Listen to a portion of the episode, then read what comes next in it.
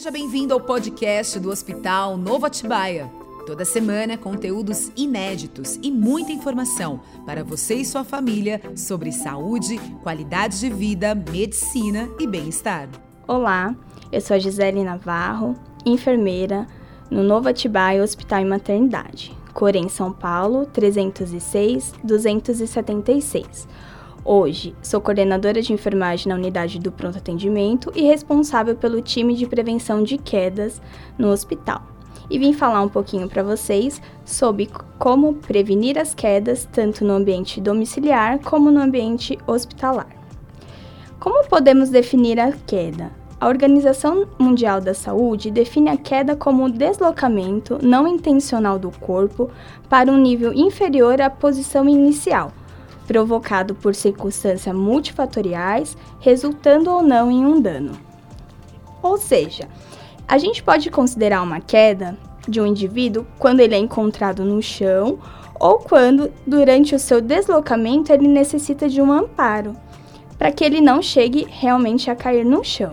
O maior índice de queda ocorre em idosos, sendo que aproximadamente 30% das pessoas com mais de 65 anos de idade caem pelo menos uma vez por ano.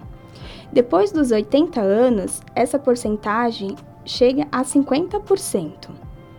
Entre as principais causas de queda na terceira idade estão os fatores relacionados ao próprio envelhecimento, como a diminuição da visão, a fraqueza nas musculaturas, as alterações no equilíbrio e até mesmo alguns sintomas de alguma patologia específica desse idoso. As quedas, elas podem provocar danos, como fraturas, traumatismo craniano e, dependendo do caso, até a morte.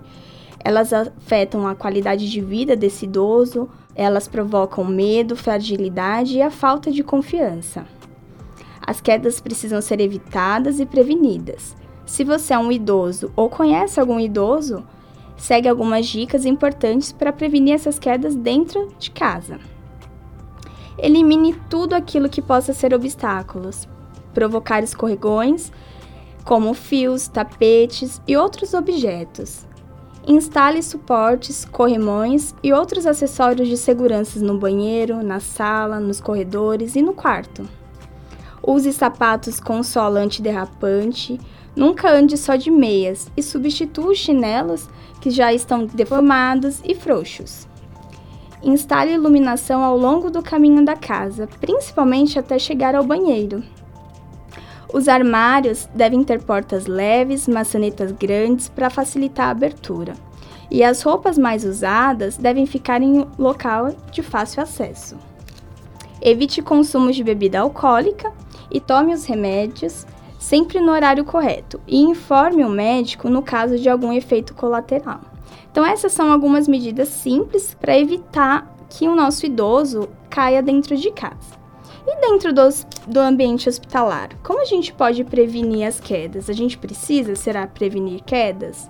Então, dentro do ambiente hospitalar, os cuidados com a queda também precisam ser realizados e até mesmo intensificados.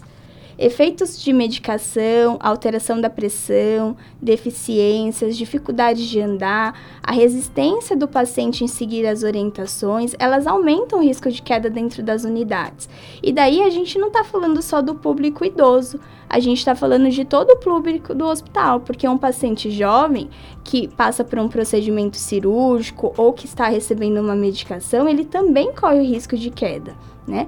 Os índices de queda dentro do hospital, eles variam de um hospital para o outro, mas estudos mostram que a cada mil pacientes pode ocorrer de 1 a 13 quedas. E essas quedas, 15% a 50%, pode levar um dano a esse paciente, desde lesões simples, como raspões, contusões e lacerações, até danos mais graves, como fratura, traumatismo na cabeça. É, e essas quedas, elas também podem aumentar o tempo de internação do paciente. Então, no hospital, nós realizamos a prevenção de queda.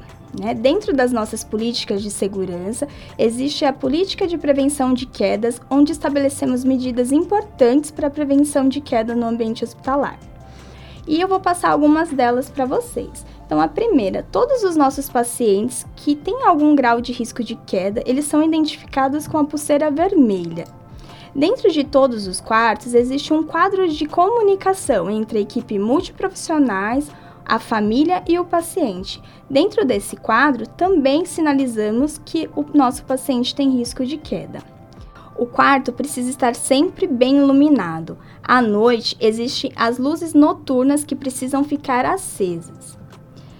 Na área de circulação do paciente, ela deve sempre estar livre, então é importante manter sempre organizado, evitando fios, equipamentos e objetos no caminho. A orientação do uso de roupas adequadas e sapatos adequados também é realizado. E o mais importante é que a equipe de enfermagem está sempre disponível para ajudar, mantendo a campainha próxima ao paciente e realizando todas as orientações e auxílio para que, se caso o paciente necessite de auxílio para ir ao banheiro, ir para a poltrona, descer da cama, a enfermagem sempre estará próxima para ajudá-los nesse momento. Então, com essas medidas simples, mas muito eficiente, é possível evitar as quedas. Eu gostaria de agradecer e, em caso de dúvidas, procurem o um hospital, estaremos à disposição para saná-las. Obrigada e até a próxima. Acesse hospitalnovo.com.br e as mídias sociais para conhecer mais sobre o HNA, o único com a certificação ONA da região Bragantina.